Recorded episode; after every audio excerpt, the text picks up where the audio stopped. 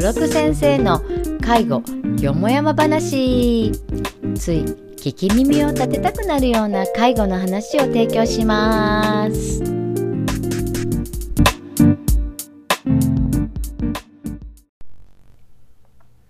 こんにちは、酒井です。こんにちは角です。なんかちょっとそっけなかったですね今のね。あいいと思います。酒井です。いいと思います。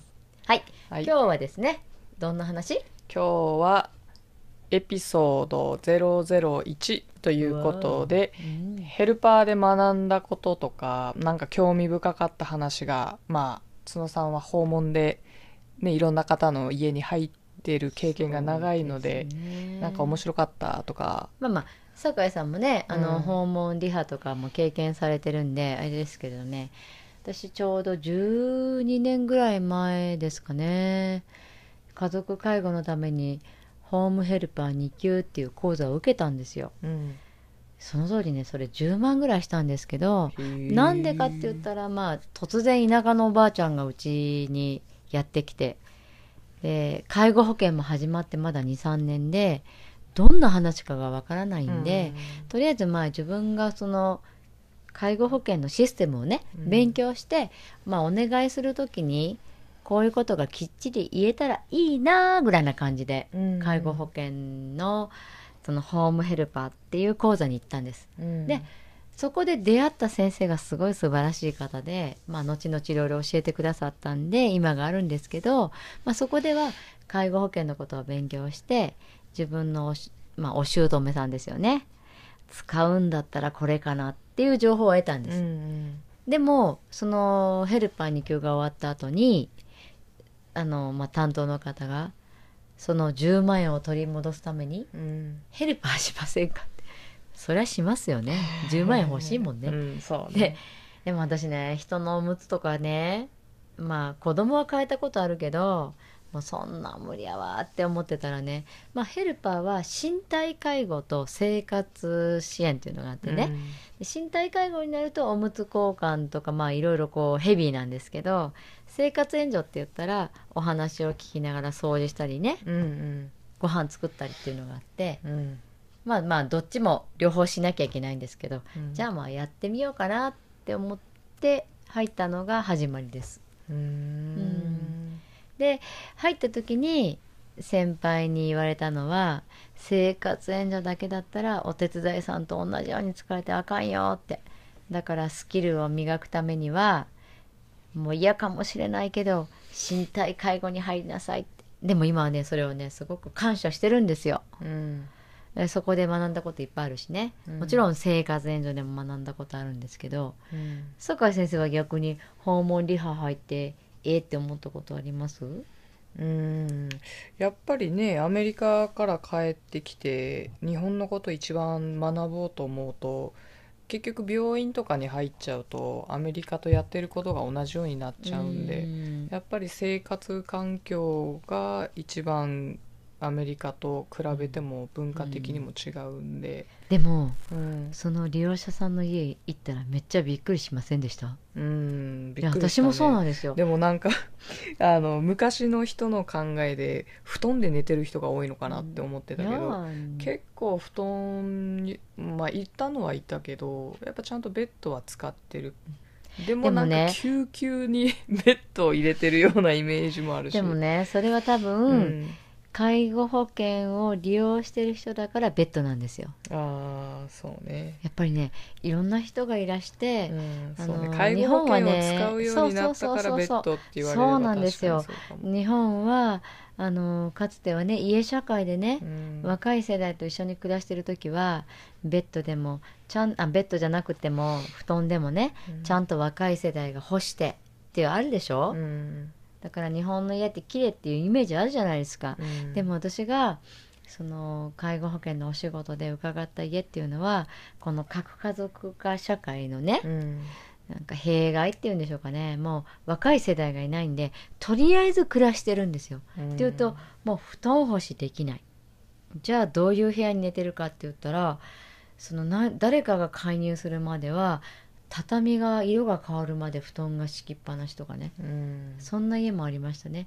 でそこにまあ民生委員さんとかが関わって介護保険につながってヘルパーが入って介護保険課でベッドが入ってって言って少し快適にはなるんですけど、でもやっぱりその動けなくなるから自分の身の回りに全部寄せてくるんですよ、だからどんな大きな家の人でも最後は一部屋で暮らしてる感じ？うん。まあでもそれはアメリカも一緒だけど、でもやっぱりアメリカはなんだかんだ言ってもスペースがあるから、ん。車椅子家の中を車椅子でキッチンとかトイレとかを自由に動けれるスペースはあるし、うん。あと歩行器だって弊害なく行けるし、うん。あと日本だと一番やっぱ大きいなと思うのは玄関のとこ。上がりかまちね。みんなやっぱり靴の生活脱い,、でね。たり履いたりだからうん。あそこはやっぱり車椅子の人はちょっとしんどいよなっていうのは毎回。であといくらねこう段差のちょっとしたステップをつけてもやっぱり高いし。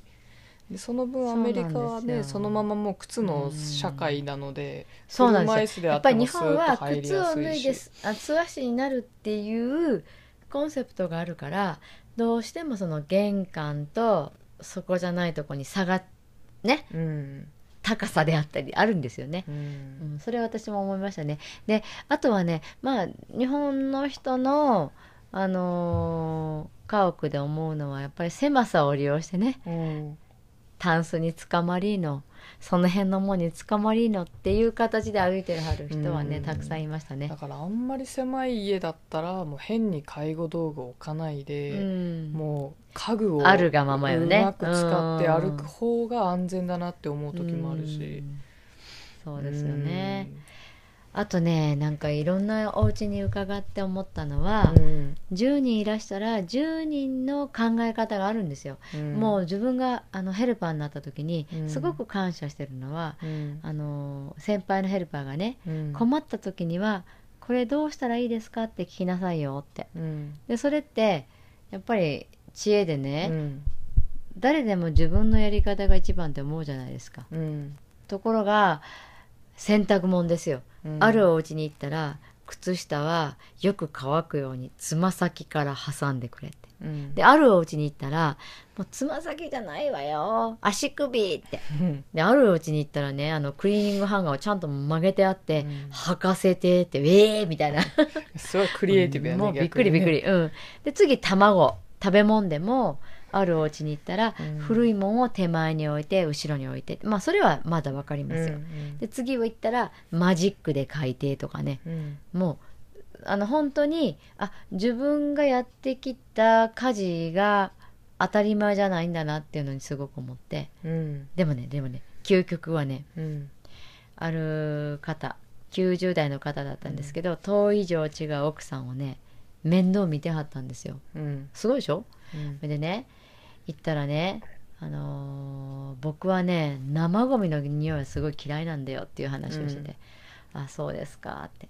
で僕の家には冷蔵庫はあるけど、うん。冷凍庫は使わないって。え、うん。使わないんですかって聞いたら、うん。僕は冷凍食品も食べないし氷もいらない。うん。でまあびっくりするかもしれないけど僕がその冷凍庫を使うのはある目的って。うん何だと思います、いさやその人はねやっぱりほら古い戦争時代の方で、うん。シベリアにこうねうん。捕虜として行ってたわけですよ。うん。でそこで物が凍る力を知ってるの。うん。で物が凍ると匂わないっていうのも知ってる、で生ゴミ嫌いって言ったらうん。イコール、そこで料理したものは魚の頭でも野菜くずでもその時はまあまだゴミじゃないです、うんでそれをビニール袋に入れて冷凍庫に入れてくれって言われて、うん。一番初めの日に日にうん行った時に、うん。冷凍庫開けたらねもう冷凍庫にいっぱいそのゴミの袋が入っててもうえーって驚愕やったけどあでもこれはこの方の知恵なんだなって。それでこれは似合わんやろってそうですね、うん。でゴミの日に出してくれたらいいねんって。だからやっぱりその方その方にうんこう自分たちがね、うん。生きてきた知恵が凝縮されるっていうので、うん。すごく学ぶことが多かったですよ。うん。そうですよね。ううんん。でうん。タックの冷蔵庫には この間酒井先生がね買ってきてねうん。食べそびれた弁当が冷凍庫に入って食べるな危険っていう。ねもう完全に買ったことすら忘れて冷蔵庫に数日。そうなんですよね。ちょっとねパッえこれ何ですか？って見たら臭かったんですよ。あ。で思わず私はその時のことを思い出して冷凍庫に入れております。はい。早くそれがゴミの日に、はい。あ明日ですね。あ出します出します。ね。はい。はい。まあということでね。まあまあああのーまあそろそろ時間になったので。あのやっぱりね高齢者の方ってね、そうやって聞くとあもしかしたらうちの親の話かもとかね。うん。いろいろ思っていただける思っていただけることもあるのかなって思うので、まあこんな話をね発信していけたらなと思います。ではい。次回は、えー認知症世間でね認知症の話って聞かない日はないぐらいもう今ポピュラーなんですけれども私認知症ケア専門士という仕事も持ってるんで皆さんにね予防だとかこんなことがっていうお話ができたらいいなと思ってます。はい。えー質問やねもし聞いてみたいことがありましたら自然にメールなどでアクセスいただいたら、えー、活かせるかなと思っています。よろしくお願いします。はい。ありがとうございました。